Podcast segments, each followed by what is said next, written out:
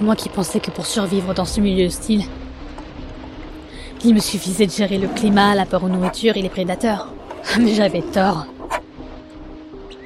Je vous dis ça car je suis actuellement perdu, loin de mon campement improvisé. Heureusement, j'ai réussi à trouver refuge dans un arbre. Certes, ces grandes plantes ne sont pas confortables, mais m'apportent une aide inespérée. Si on m'avait dit qu'un jour je les vénérais autant, je me serais moqué allègrement de cette personne.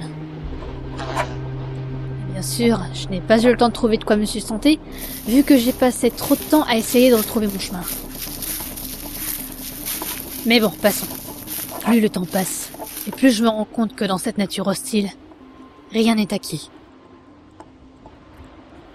Et tout peut être perdu à tout moment.